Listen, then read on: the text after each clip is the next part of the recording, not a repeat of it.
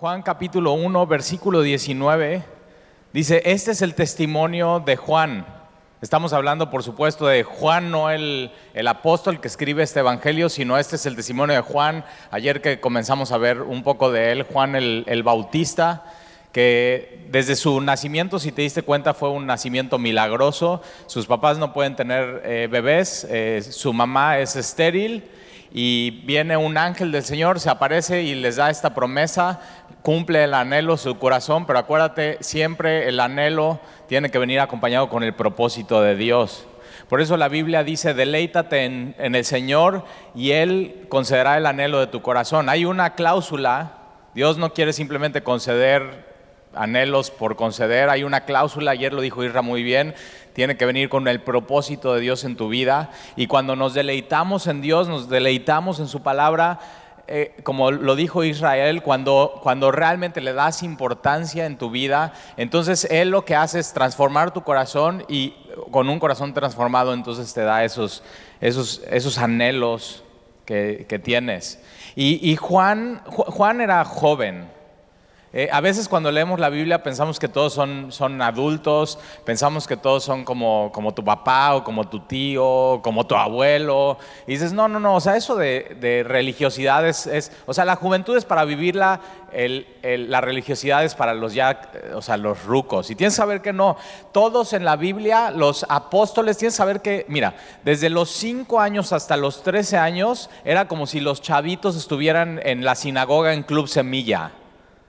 Y desde ahí a los, a los 12, 13 años, los que se veía que tenían madera, entonces buscaban un, un, rabí, o más bien un rabí los buscaba a ellos, y el rabí le decía, sígueme, y ellos empezaban a los 13 años a estudiar la Torá.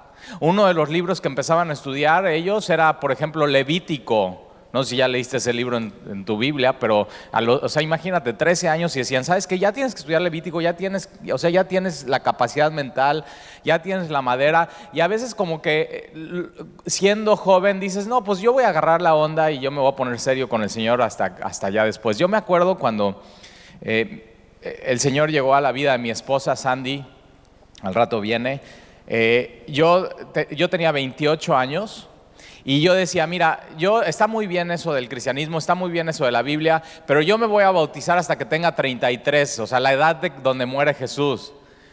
Y a veces como que siempre estamos aplazando, aplazando el tiempo, poniendo pretextos, pero cuando lees la Biblia y ves el contexto te das cuenta que no tienes pretexto. ¿Por qué? Porque los apóstoles, quien llamó a Jesús para estar con él, tenían entre 13 y, y más o menos 15 años.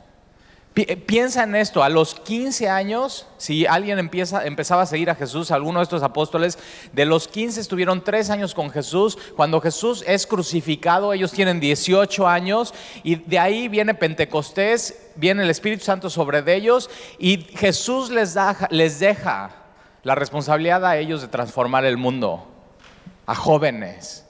No escoge a adultos, no, no, escoge a viejos. ¿Por qué? Porque simplemente así es Dios. Jesús cuando, cuando llega y hace su ministerio, Jesús está relativamente joven. Él tiene 30 años porque a los 30 años tú ya podías ser rabí, podías ser maestro. Él vino a cumplir todo, toda la ley y todos los reglamentos que los judíos tenían.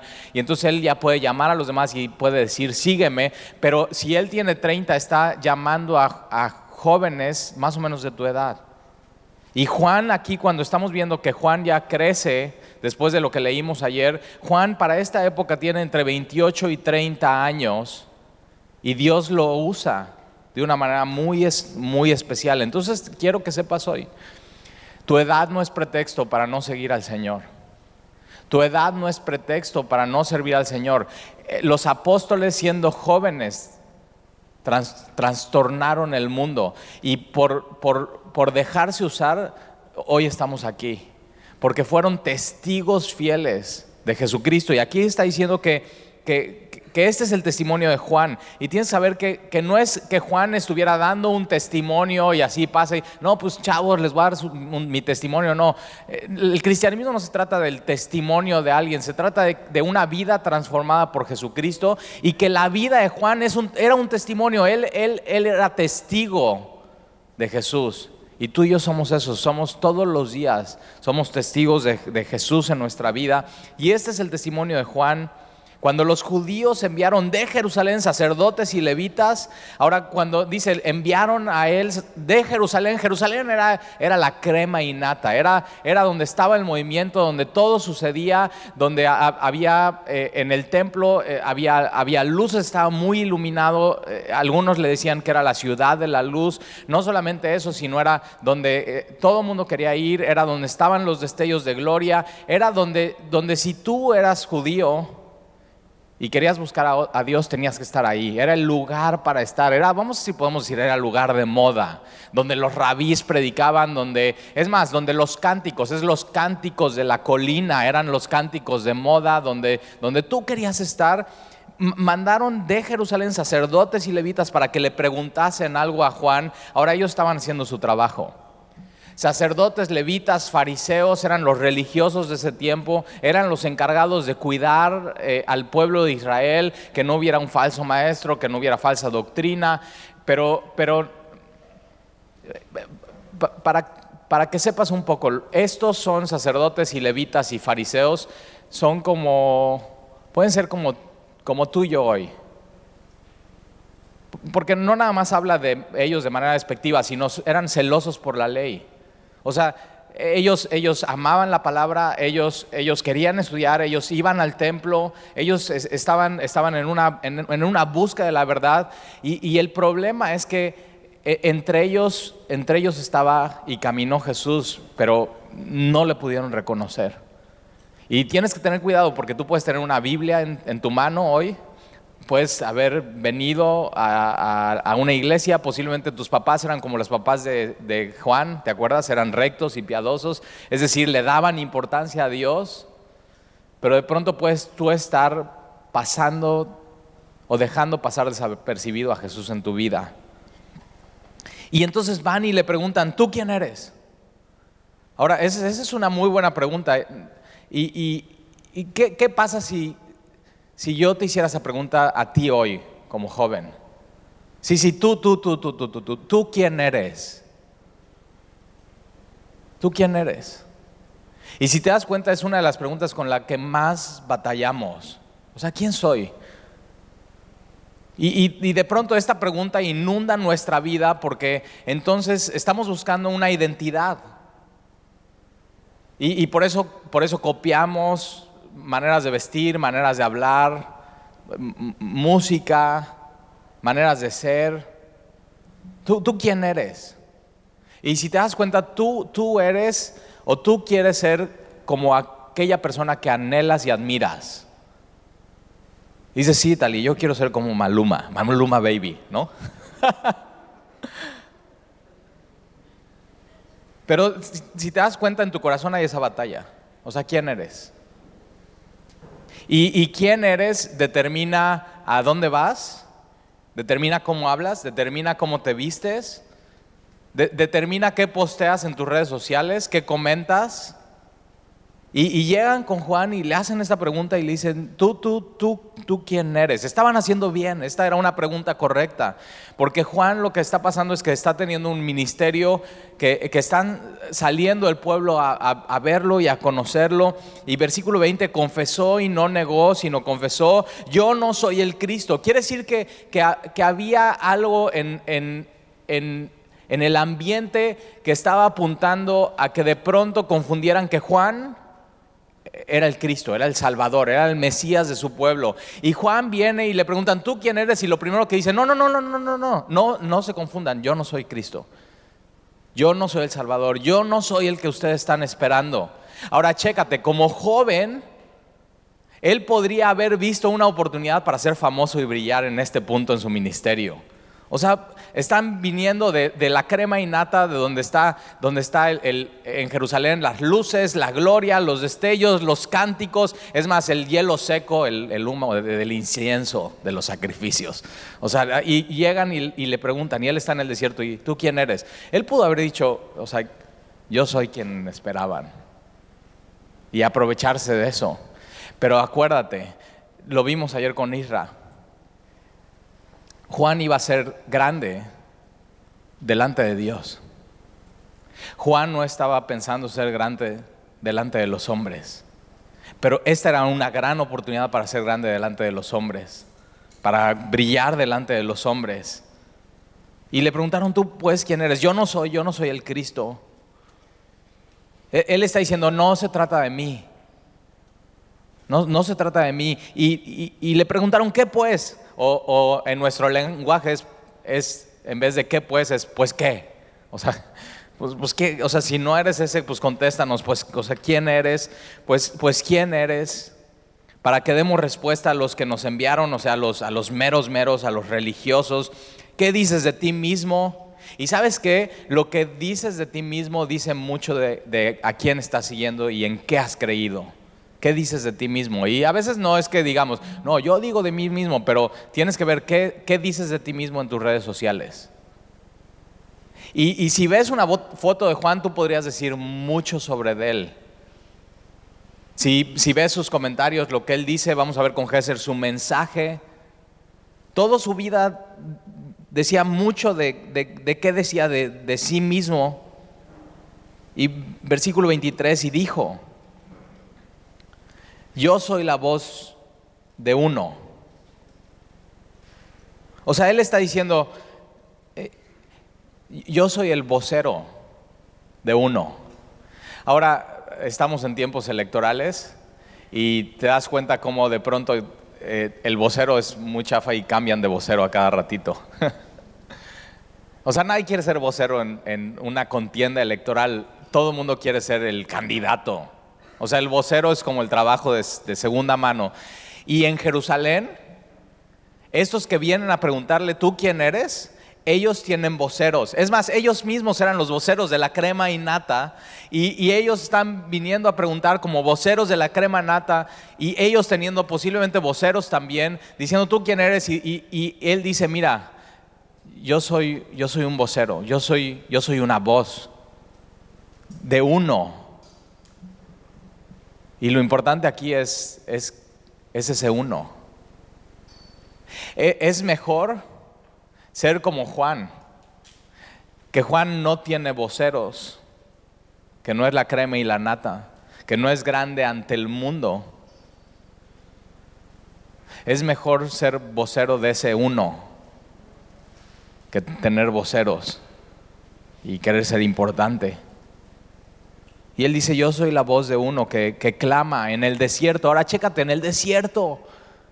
O sea, él en vez de ir a clamar a Jerusalén, donde está la música chida, el, humo, hielo seco, incienso, luces, destello, vestiduras delicadas, o sea, vestiduras sacerdotales, o sea, la, vestidura de, moda.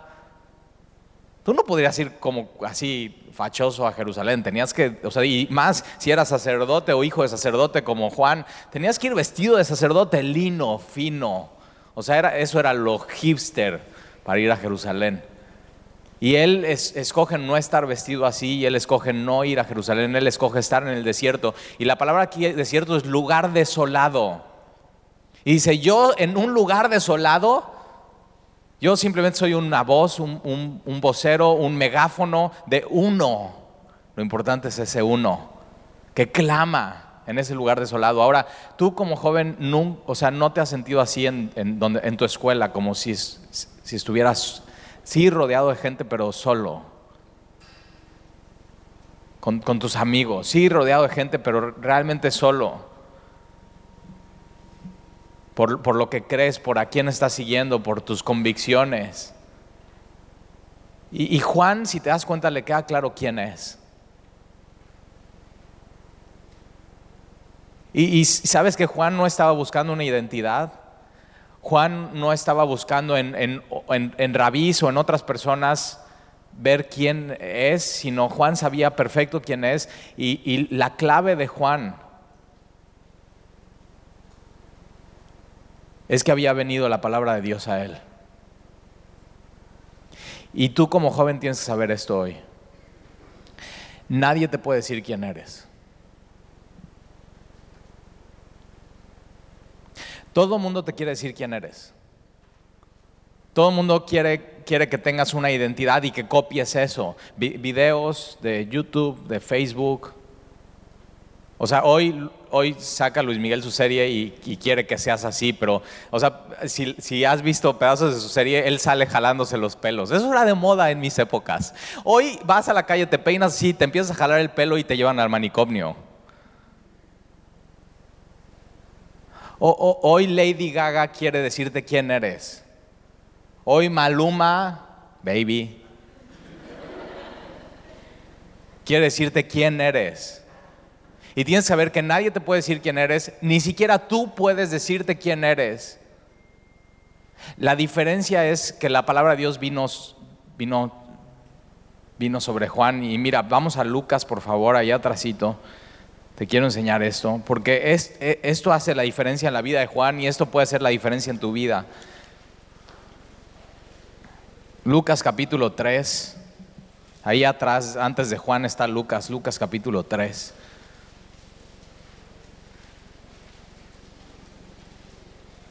Lucas capítulo 3, versículo 1, en el año decimoquinto del imperio de Tiberio César. César es el tercer César del imperio romano. Está hablando de políticos.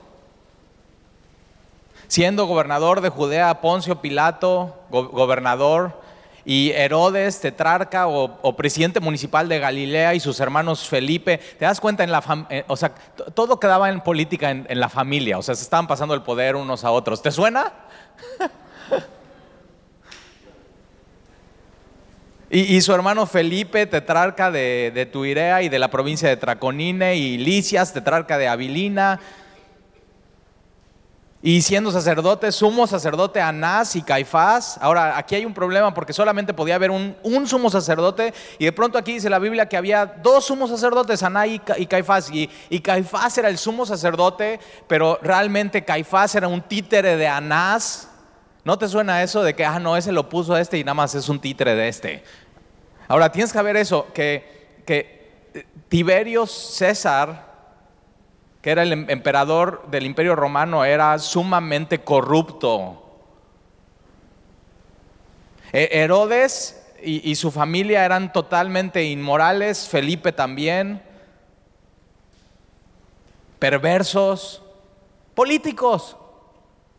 O sea, Nadie en estos tiempos en Jerusalén estaba pensando que estos fueran la esperanza de México. Ellos estaban esperando la esperanza y era el Cristo el Mesías. Y por eso llegan con Juan y le dicen, tú eres el Cristo. Estaban esperando eso. Y sabes que allá afuera, tus amigos y tus familiares posiblemente ni siquiera sin saberlo están esperando eso. Por eso les mueve tanto las políticas, por eso les mueve tanto la elección están esperando que algo cambie en sus vidas y tú tienes este mensaje y tú eres vocero de Dios y tú les puedes decir a tu edad, sabes que la esperanza de México no es esta persona o este partido político, la esperanza de México es Jesús. Es tu esperanza. Y, en medio de todo esto, opresión, no saber, o sea, no podían ni votar ellos, los judíos. O sea, no tenían decisión en eso, no había democracia, cada quien hacía lo que quería. Y en medio de todo eso, un país corrupto, un país inmoral, un país inseguro para ellos, como dijo Israel, la opresión, opresión a ellos. Y lo que no se está dando eh, cuenta el pueblo es que la opresión no venía de ellos, del imperio romano, la opresión venía de su pecado de no tomar en serio a Dios. Anás y Caifás, que era Caifás el sumo sacerdote y Anás su suegro, no estaban preocupados por tomar en serio a Dios, estaban preocupados, no estaban preocupados por servir a Dios, estaban preocupados por servirse de Dios y de su pueblo. Y en medio de todo eso, mira lo que dice, vino palabra de Dios a Juan. Y mi anhelo hoy para ti, joven, es que en medio de lo que está pasando en nuestro país y en nuestra ciudad,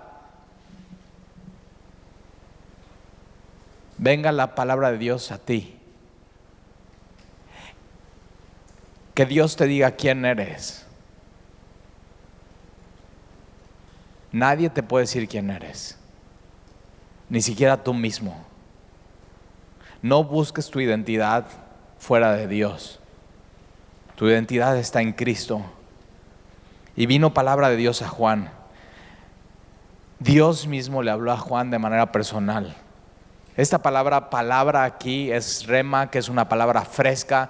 Y sabes que tú, tú puedes tener una Biblia, tú puedes ir a la iglesia, pero si no tienes una palabra de parte de Dios para ti, para ti fresca, posiblemente estés envuelto en todo este ambiente religioso que se vivía en Jerusalén en esa época y Jesús pase desapercibido en tu vida.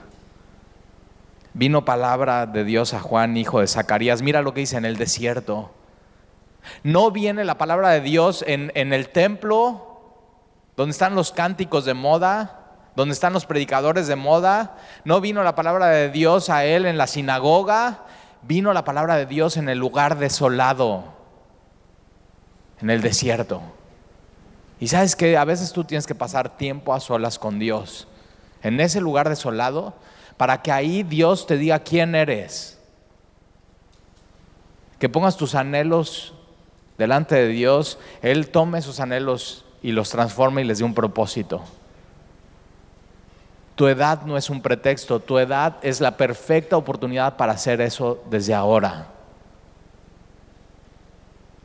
Y vino la palabra de Dios en el desierto. Nota esto, esto es lo que hace la diferencia en la vida de Juan y Juan de aquí en adelante se convierte en un imán. Ahora, si has has jugado con imanes, los imanes tienen dos efectos. Uno es que atraes y había gente que la palabra de Dios había venido sobre Juan. Juan es un vocero, es la boca de Dios en el desierto no va al templo, a Jerusalén, donde está el movimiento y la moda, y, no, no, no, en el desierto. Y, y, Él es un imán para los que están necesitados y saben que la única esperanza es Dios en sus vidas. Pero un imán tiene otro efecto y es repele. Has puesto dos imanes y los volteas y los tratas de juntar. Es imposible. Un imán tiene este efecto de jalar, pero un imán tiene un efecto de repeler. Y tú en tu vida te vas a dar cuenta que si sigues a Jesús, eso va a pasar en tu vida. Si tú eres grande delante de Dios y la palabra de Dios viene a ti, la recibes y estás en ese lugar de desierto y no quieres tener un vocero, sino tú eres vocero de esa voz de la voz de Dios, de la palabra. El efecto que tú vas a tener es que gente que necesite a Dios y que, y que quiera seguir a, Jesús, tú lo vas a atraer a tu vida y tu vida va a ser una influencia para esa persona, pero gente que no quiera tener nada que ver con Dios los vas a repeler.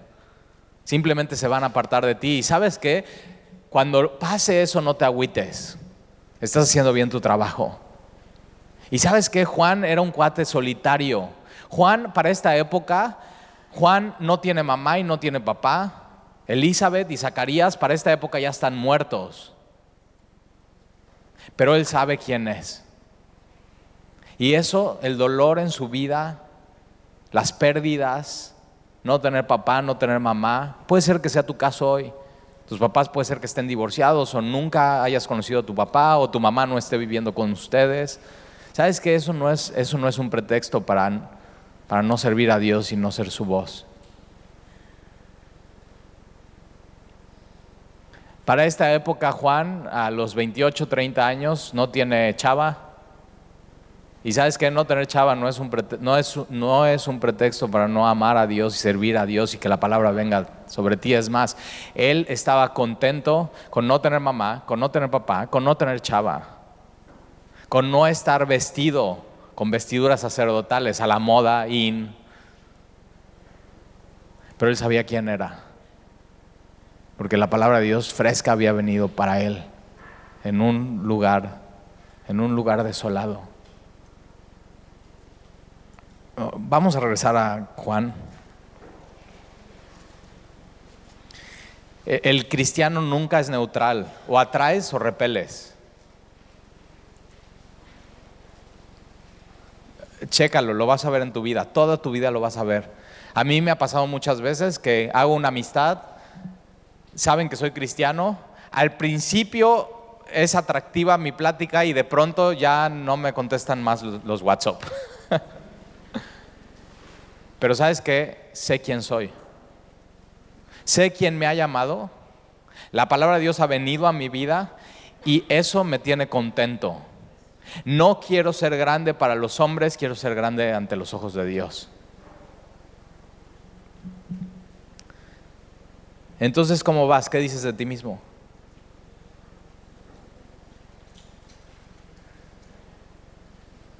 Versículo 23 dijo, yo soy la voz de uno que clama en el desierto, enderezad el camino del Señor. Su mensaje, antes de ver a Jesús con sus, con sus ojos, era eh, enderecen el camino, viene el Señor, preparar el camino del Señor. Y eh, eh, la semana pasada llevan arreglando la calle de aquí de la universidad como un mes y medio. Entonces no podías pasar, te tenías que dar la vuelta a la calle y regresar. Y ya por fin la abrieron. Y si te das cuenta, es la calle más bonita de la colonia. O sea, pasas por ahí, está bien bonito, pero se termina la calle y a la mitad del crucero de acá, velo ahorita saliendo, ya está la calle fea. O sea, llena de baches, horrible. Y, Ale me dice esta semana, oye papá, ¿y por qué nada más arreglaron ese pedacito y no toda la calle o toda la colonia? Y le digo, mira mi amor, yo creo es porque viene el gobernador pronto a inaugurar. Y no lo has visto así, o sea, que viene alguien importante y arreglan la calle y limpian todo y todo está bien bonito y de pronto a donde ya no va a pasar y ya no va a ver, pues estado sucio. El propósito del mensaje de Juan el Bautista era, viene el Mesías, viene Jesús, arregla, arregla tu calle para que pueda llegar a tu vida. Y su mensaje entonces era arrepentimiento, arregla lo que está torcido en tu vida. Y mucha gente quiere recibir a Jesús, pero no quiere arreglar la calle para que Jesús llegue a su vida. Y tienes que saber que, el mensaje de Juan era arrepiéntete para que Jesús llegue a tu vida, para que puedas vivir la plenitud, para que Jesús te diga quién eres y no tengas que buscar tu identidad fuera de Jesús. Como, como, como, como, dijo el profeta Isaías, versículo 24, y los que habían sido enviados eran de los fariseos, ahí está, de los fariseos, muy celosos de Dios, muy celosos de su palabra. O sea, si nosotros aquí decimos, no, aquí nosotros predicamos verso a verso, no, o sea, ellos se sabían los versos a versos. Se, tenían, se aprendían Deuteronomio de memoria. Y se Estalí, yo me sé seis versículos. O sea, no, estos cuates eran, o sea, estos, estos cuates eran más que semillosos. O sea, muy cañón. Y, los que habían sido enviados eran de los fariseos y le preguntaron y le dijeron, ¿por qué pues bautizas si tú no eres el Cristo, ni Elías, ni el profeta?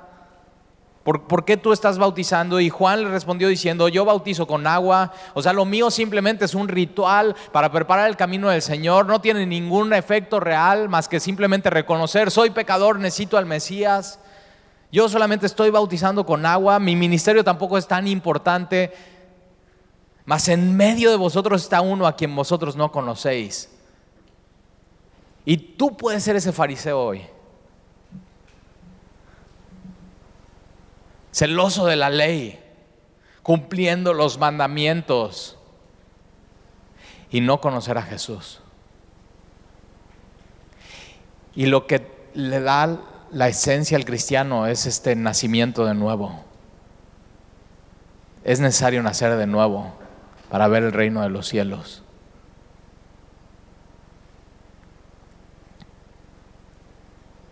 ¿Por qué bautizas si tú no eres el Cristo, ni Elías, ni el profeta? Versículo 26, y Juan le respondió diciendo, yo bautizo con agua, mas en medio de vosotros está uno. Y, o sea, él está diciendo, en medio de ustedes, ya aquí cerca, y, Jesús ya, se estaba, ya estaba acercándose, y para los fariseos Jesús pasa desapercibido. Y sabes que Jesús está en medio de nosotros. Te pido algo que Jesús no pase desapercibido en tu vida.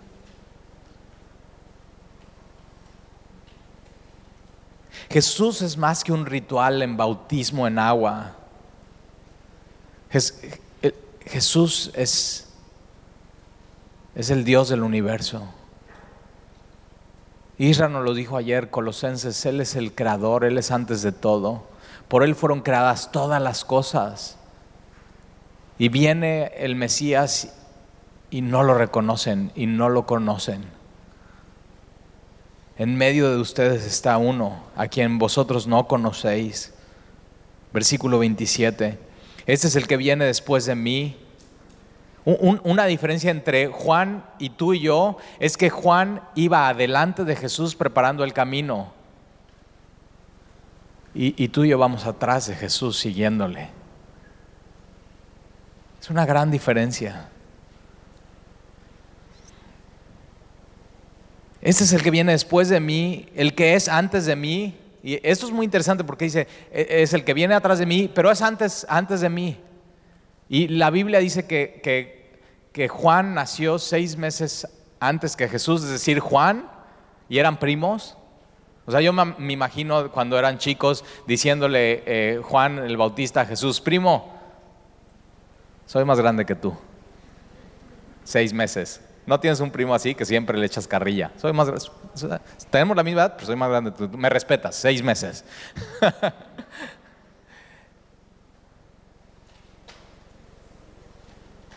y dice, Él es antes de mí. La palabra de Dios vino a Juan. Y, y tú tienes que entender esto y esta palabra tiene que venir a tu vida. Jesús, Jesús es antes de la creación. Porque Jesús es el creador de todo lo que hay, de lo visible y lo invisible. Ese es Jesús. Él es antes de mí, del cual yo no soy digno de desatar la correa del calzado. O sea, yo no soy digno de agacharme y quitarle la sandalia para lavarle los pies. Es lo que hacía un esclavo. Yo no soy digno ni de eso. Ahora, ¿sabes qué? Tú y yo tenemos que llevar esta conclusión en nuestra vida. Tú y yo no somos dignos de desatar ni siquiera la chancla de Jesús. Te voy a decir por qué.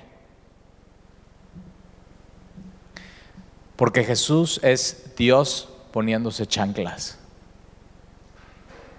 Eso es Jesús. Y Juan entiende, yo soy pecador y yo no soy digno ni siquiera de agacharme y tocarle sus sandalias. Pero sabes que Juan entendía otra cosa. No soy digno de agacharme y tocar sus sandalias, pero si Él me pide, yo le desato las sandalias.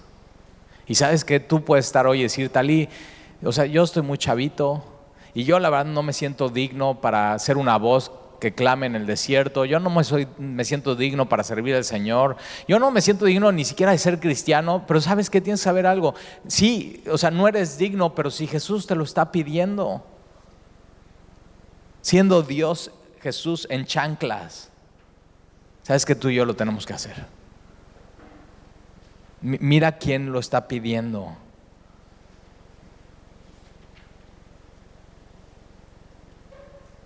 Versículo 29, estas cosas sucedieron en, en, Betabara, al otro lado del Jordán, donde Juan estaba, estaba bautizando. Ahora, si, tú vieras una foto de Juan, la Biblia dice que Juan se, vestía con pieles de camello, o sea, color camello. Eso sería para nosotros color kaki. O sea, ¿quién se viste de kaki? O sea, tu papá los 60 dockers color kaki. O sea, ya cuando tu papá se viste con dockers color, te, te, voy a decir qué hacer, ¿ok? No te burles de él. Dices, papá, qué bien te ves hoy. Y haces esa cara. y te lo llevas de compras y con tus ahorros le compras unos jeans deslavados, ¿ok? Pero Juan, la moda era vestirse como sacerdote de lino fino y Juan está vestido de color kaki con, con una tela de piel de camello rasposa, con un cinto de cuero. Y dice que comía langosta, no, no langosta termidor o langosta, la mantequilla, no, langosta es, es como en Oaxaca, chapulines. O sea, ¿quién come eso? Con aderezo de miel. Entonces imagínate, o sea, imagínate su foto. Está predicando en el desierto, le vale lo que piense la gente de él. Él lo único que quiere es obedecer a Dios y hacer lo que Dios le está pidiendo. Ser grande delante de Dios. Está vestido como nadie se está vistiendo. Con un mensaje que es un imán, algunos atrae, a otros repele y le vale. No tiene mamá, no tiene papá, no tiene chava.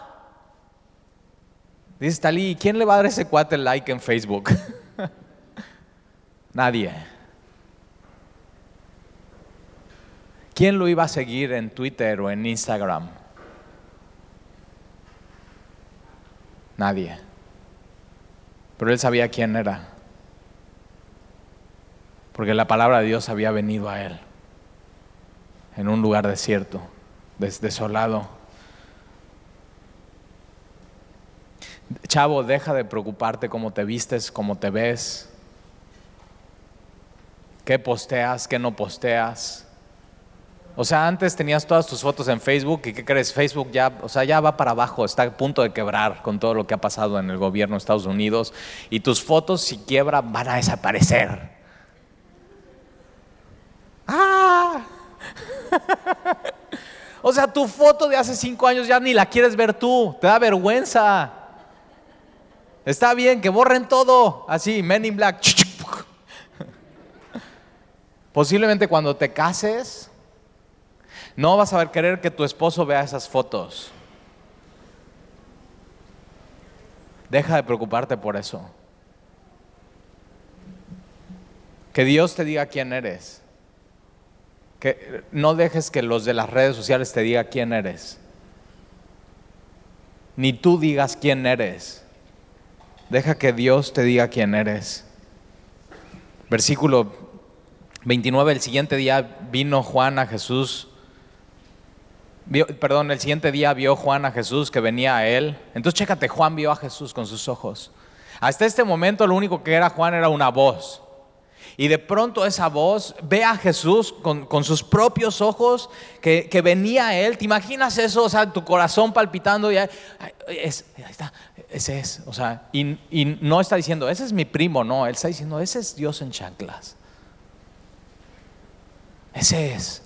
Y de pronto esas chanclas se están acercando a Juan. ¿Te imaginas el corazón y la emoción de Juan? Y el siguiente día vio Juan a Jesús que venía a él y dijo, he aquí el Cordero de Dios que quita el pecado del mundo. Entonces fíjate, cambió su mensaje. Su mensaje primero es enderecen, enderecen, enderecen, enderecen. Y en cuanto sus ojos ven a Jesús, su mensaje cambia y es, he aquí, e-, este es que no pase desapercibido y, joven, hoy puedes haber ido 10 años a la iglesia, 5 años a Club Semilla y puede ser que Jesús esté pasando desapercibido en tu vida. Y tienes que saber que Jesús es el Cordero de Dios y el único, el único que puede perdonar tus pecados. El único. Él es el Cordero de Dios que quita el pecado del mundo. Él es, y ese, ese mensaje, aquí el Cordero de Dios. Entonces Juan no solamente lo ve con sus ojos, Juan pone su dedo en Jesucristo y dice, este es el Cordero de Dios, ya no solamente es una voz y no es una señal, he aquí el Cordero de Dios que quita el pecado del mundo, este es aquel quien yo dije, después de mí viene un varón, el cual es antes de mí porque era primero que yo, y yo no le conocía, no le conocía como, como Dios en chanclas, le conocía como mi primo. Y puede ser que hoy le conozcas a Jesús no como Dios en chanclas y tienes que hoy conocerlo como tu Salvador, como tu Rey, como tu Señor, como Dios mismo, como tu Creador. Y el único que te puede decir quién eres es aquel que te, creó. Es el único. Él es el único que te puede decir quién eres. Y, y, yo no le conocía más para que fuese manifestado Israel, por eso vine yo bautizando con agua. Su llamado tenía un propósito. También dio Juan testimonio diciendo, vi al Espíritu que descendía del cielo como paloma y permaneció sobre él. Y sabes que tú como cristiano necesitas eso, lo mismo que Jesús, que el Espíritu de Dios venga sobre ti, epi, arriba, desborde, te llene y permanezca para nunca más irse. Eso es lo que tú necesitas como joven. Así como la palabra vino a él de manera fresca, el Espíritu vino a él de manera, de manera fresca. Si no tienes eso, hoy necesitas pedirle a Dios eso, Señor, que tu Espíritu permanezca en mí. Lléname de ti, Señor, y de tu Espíritu. Y el Espíritu que descendía del cielo como paloma permaneció sobre él y yo no le conocía, pero el que me envió a bautizar, ¿quién le envió a bautizar? Dios mismo. Dios le dio su propósito Dios le dijo qué tenía que hacer y Dios le dijo quién era, de manera personal. Ahora, si vienes al final conmigo, me dices, Talí, o sea, tú eres pastor de aquí de la iglesia, me latió un buen tu, tu mensaje, muchas gracias. Dime quién soy, dime cuál es mi propósito y dime qué tengo que hacer. ¿Sabes qué? Eso es entre tú y Dios. Lo tienes que tratar con Dios. Tienes que buscar a Dios. Tienes que preguntarle durante este fin de semana, Señor, ¿quién soy y, qué tengo que hacer? Enséñame, Señor. Es, tiene que ser tu pregunta todos los días durante el resto de tu vida.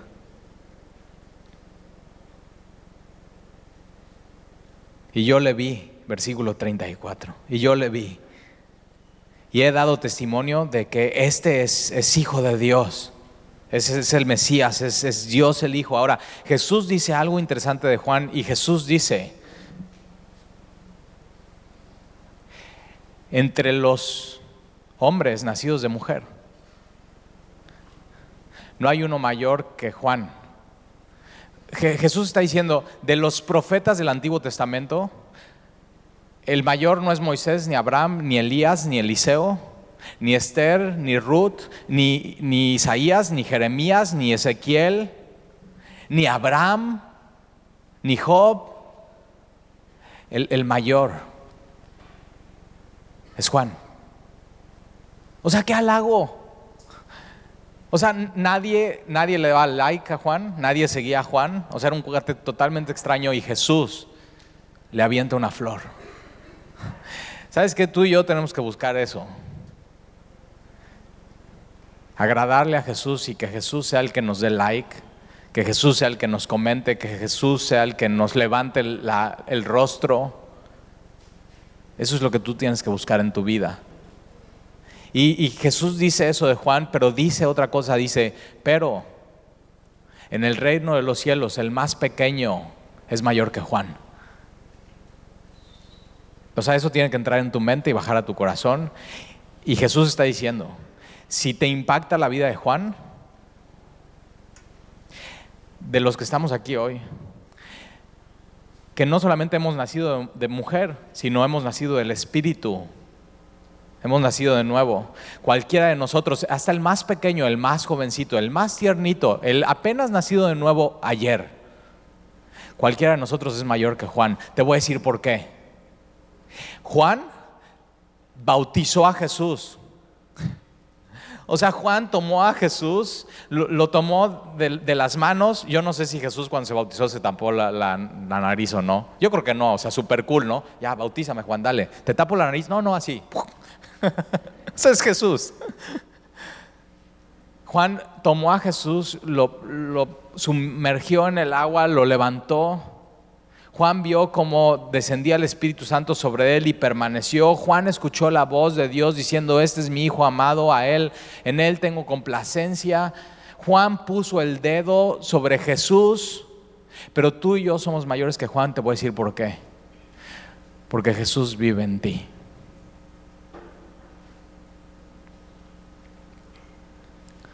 Y eso hace toda la diferencia. Jesús vive en ti y vive en mí.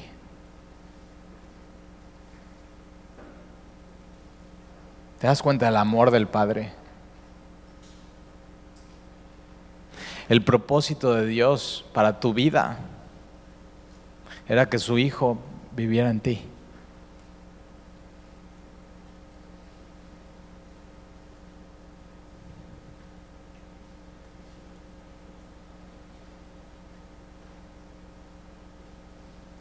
Y voy a terminar con el versículo 35.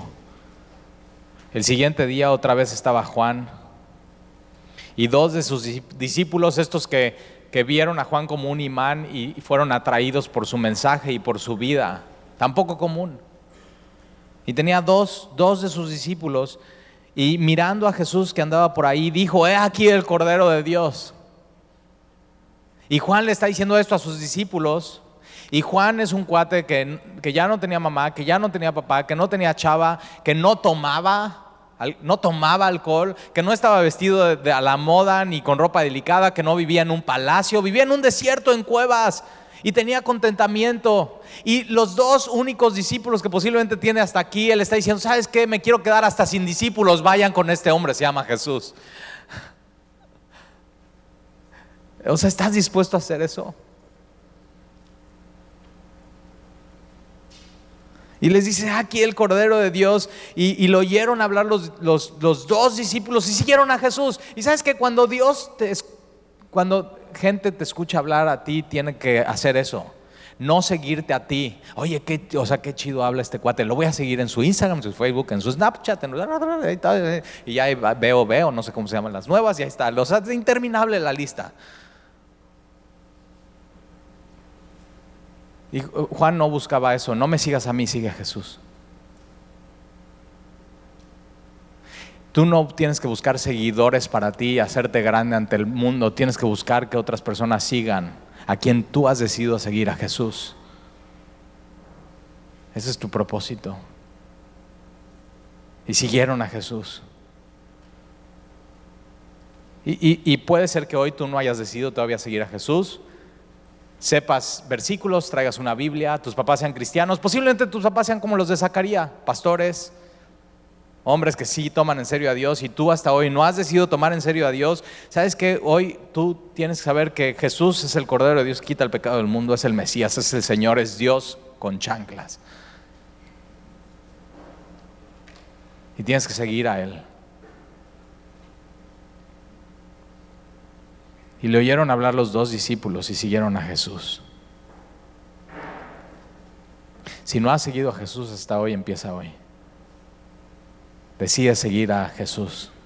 Es el Hijo de Dios.